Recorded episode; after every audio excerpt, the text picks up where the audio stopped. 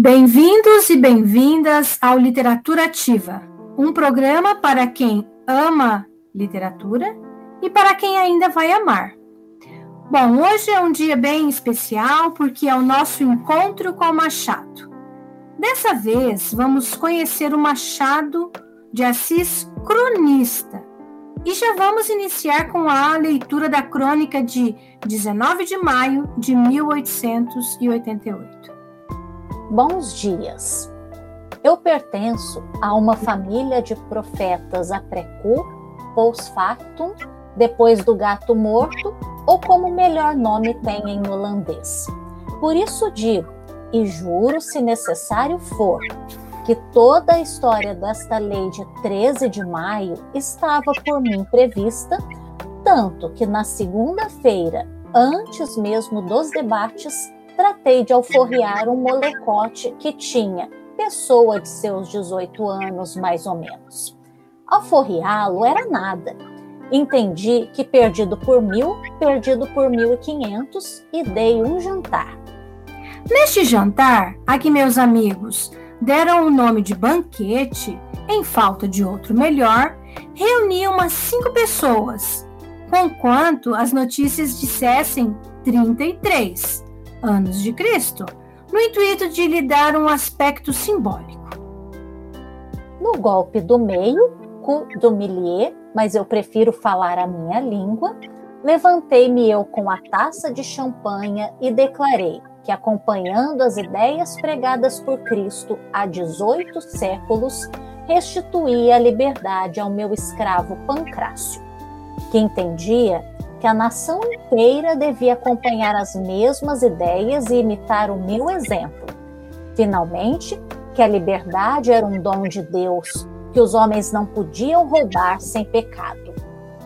Pancrácio, que estava à espreita, entrou na sala como um furacão e veio abraçar-me os pés. Um dos meus amigos, creio que e ainda meu sobrinho, pegou de outra taça e pediu à ilustre Assembleia, que corresponde ao ato que acabava de publicar brindando ao primeiro dos cariocas. Ouvi cabisbaixo, fiz outro discurso agradecendo e entreguei a carta ao molecote. Todos os lenços comovidos apanharam as lágrimas de admiração. Caí na cadeira e não vi mais nada. De noite, recebi muitos cartões. Creio que estão pintando meu retrato e suponho que a óleo. No dia seguinte, chamei o Pancrácio e disse-lhe com rara franqueza: Tu és livre, podes ir para onde quiseres. Aqui tem casa amiga, já conhecida, e tem mais um ordenado, um ordenado que Ó, oh, meu senhor, fico. Um ordenado pequeno, mas que há de crescer. Tudo cresce neste mundo. Tu cresceste imensamente. Quando nascestes, era um pirralho deste tamanho. Hoje está mais alto do que eu. Deixa ver. Olha, és mais alto quatro dedos. Artura não quer dizer nada, não, senhor pequeno ordenado, repito. Uns seis mil réis, mas é de grão em grão que a galinha enche o seu papo. Tu vales muito mais que uma galinha. Justamente, pois seis mil réis. No fim de um ano, se andares bem, conta com oito, oito ou sete. Pancrácio aceitou tudo. Aceitou até um peteleco que lhe dei no dia seguinte por me não escovar bem as botas. Ah, efeito da liberdade. Mas eu expliquei-lhe que o peteleco, sendo um impulso natural, não podia anular o direito civil adquirido por um título que lhe dei. Ele continuava livre, eu de mau humor. Eram os dois estados naturais, quase divinos. Tudo compreendeu meu bom Pancrácio. Daí para cá, tenho-lhe despedido alguns pontapés, um ou outro puxão de orelhas, e chamo-lhe besta quando lhe não chamo filho do diabo. Coisas todas que ele recebe humildemente, e Deus me perdoe, creio que até alegre. O meu plano está feito. Quero ser deputado e, na circular que mandarei aos meus eleitores, direi que antes, muito antes da abolição legal, já eu em casa, na modéstia da família, libertava um escravo, ato que comoveu a toda a gente que dele teve notícia. Que esse escravo, tendo aprendendo a ler, escrever e contar, simples suposição, é então professor de filosofia no Rio das Cobras. Que os homens puros, grandes e verdadeiramente políticos não são os que obedecem às lei, à lei, mas os que se antecipam a ela, dizendo ao escravo: és livre, antes que o digam os poderes públicos, sempre retardatários, trôpegos e incapazes de restaurar a justiça na terra para a satisfação do céu. Boas noites. Assim então termina, né, a crônica do Machado de Assis. Esta crônica que foi publicada então, como dissemos aí no início, no dia 19 de maio de 1888. E nela a gente percebe, né, Raquel, é, não aquela ironia fina tão característica do Machado de Assis, mas uma crítica bastante ácida, né, a essa questão aí da abolição e da postura deste senhor que vai libertar aí, bem entre aspas, né, o escravo Pancrácio. Sim, ele conta ainda, né, com muita satisfação, que ele se antecipou à lei. Mas aí a gente já pode pensar como que ele antecipou a lei? Ou é porque de fato ele sabia que era algo e que não tinha como né, evitar esse passo dentro da, da sociedade brasileira da época, ele simplesmente teve um ato para proteger o seu bem. Ele libertou, como a gente viu bem, né, ali a forma que ele libertou, o que ele falou, para o Pancrácio, mostrando assim que, na verdade, foi de uma maneira muito a seu favor, na verdade. Essa dita libertação, essa dita é, alforria que ele deu antes da lei, na verdade, era só uma, uma forma de, dele se proteger diante do que seria estabelecido muito em breve.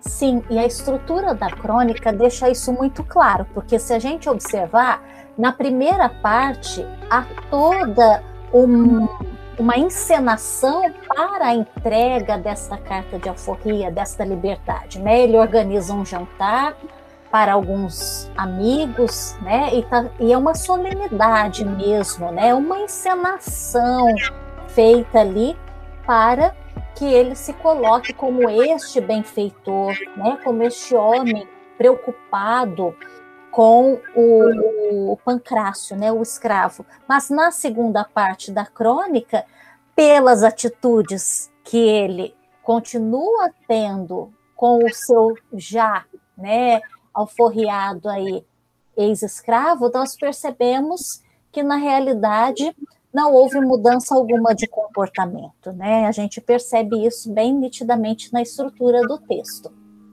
Sem dúvida, a descrição que ele faz, né? Como que os amigos falam, que não era um jantar, era um banquete, que as pessoas lançaram mão dos seus lenços, porque de tão comovidos que eles ficaram, né? Ele se põe como uma pessoa muito humilde, muito, né, que estava realmente considerando a vida daquela pessoa, sendo que, na verdade, ele estava só é, estruturando uma forma de continuar é, mantendo aquela pessoa sob o seu jugo. Como você disse, as atitudes depois dele, nessa segunda parte da crônica, e a gente não pode esquecer que a crônica, ela tem essa característica, né, de trazer um momento, um instante da vida diária. E é bem descritivo aqui, quando ele fala, né, que quando o menino não é, lustra bem o seu sapato, resultado da liberdade, olha só, né? Quer dizer, só porque ele tinha carta de alforria aí ou de liberdade, ele já estava ficando preguiçoso. Essa foi a ideia. Então que ele precisou dar um peteleco, porque o, o, o resultado da liberdade já estava fazendo dele é uma um, uma pessoa que não estava mais comprometida com seu trabalho. Então, e aí ele, ele coloca isso como muito natural. O menino estava tendo esses efeitos da liberdade e ele estava com mau humor, por isso que ele deu peteleco. Então, eram estados naturais, a liberdade e o mau humor. Aí a gente vê a construção, né, mostrando a hipocrisia, o fingimento que houve por detrás de toda essa, né, essa encenação ou desses processos ditos de liberdade. E é interessante observar nos textos do Machado de Assis que, em alguns casos, a escolha do nome dos personagens não é uma escolha aleatória, né? No caso aqui, nós temos o único personagem da crônica nomeado é o Pancrácio, né? Depois temos aí este narrador que se coloca como um eu no texto, mas não sabemos quem é exatamente, né? Este eu. Mas sabemos sim que o, o, o, o, escravo é chamado pancrácio, né? E se a gente faz uma pesquisa em relação ao sentido, o significado do nome pancrácio, é idiota, pateta, simplório, parvo, né? Então essa escolha, ela não é aleatória, né? É uma escolha bem intencional ao colocar e contribui para a ironia do texto do Machado de Assis, contribui para a crítica que ele está fazendo aqui no caso. E o interessante, Ana, que é quando você fala do nome, até a falta do nome também significa muito, porque o último parágrafo da crônica, ela identifica esse eu. Olha só, o meu plano está feito. Quero ser deputado então não precisa nem nomear, né? Quem é essa, essa pessoa? Quem, quais são os interesses dele nessas ações? Então, quando ele fala, né, que quais são os planos dele, quer dizer, tudo isso que ele falou antes fazia parte de uma planificação de uma vida política. Aí ele até fala, né, que ele vai mandar para os eleitores, né, que ele se antecipou às leis, porque, né, os poderes públicos são retardatários, trôpegos, incapazes de restaurar a justiça na terra para satisfação do céu. É, ele finaliza. Mas ele se entrega no início do parágrafo, quando ele fala de um plano. Então, a, a, a, essa crônica ela é muito clara, não é, nem, não, não, não é necessário nenhuma interpretação ou leitura de um outro nível do texto, porque ela é explícita. É, quando ele diz do plano e o que ele, do que ele pretende fazer e como ele quer manter esse rapaz, esse pancrácio, que é o estúpido é aquele que não tem conhecimento, é aquele que se submete, né? É aquele realmente parvo, né? Ou o idiota. Então, a, o, o uso do nome e o não nome também significa muito, né? Na, no texto. Sim. Bom, nós esperamos que vocês, ouvintes, tenham gostado desta crônica de Machado de Assis e que se sintam aí motivados a ler outras, né? Ele publicou então essas crônicas durante o período de abril de 1888 até agosto de 1889 na Gazeta de Notícias, né? Uma série de crônicas chamadas é, Bons Dias, né? Então aí fica a nossa sugestão para os nossos ouvintes que vão e tenham aí o prazer de ler outras crônicas também do nosso Machado de Assis. Bom, então fica o convite. Caso alguém queira ler, nós temos também disponível. Só é, pedir ali no nosso Instagram da rádio. A gente pode disponibilizar esses textos e que e vamos continuar marcando nossos encontros com Machado, que sempre são para nós é um grande prazer, é sempre uma delícia ler e pensar como o Machado estrutura seus textos e realmente, né, trazer ele para perto de vocês, porque são textos deliciosos e muito atuais, né? Essa crônica é atualíssima, então que todos possam desfrutar junto com a gente dessas leituras. E nos aguarde em agosto com mais um encontro de Com Machado. Um abraço e até o nosso próximo Literatura Ativa. Bem, para finalizar nosso programa de hoje, trouxemos uma playlist bem especial com músicas de Chiquinha Gonzaga, uma compositora, instrumentista e maestrina brasileira, que foi contemporânea ali de Machado de Assis. Então, além de termos lido a crônica, vamos agora ouvir um pouquinho da música da época. Espero que vocês gostem.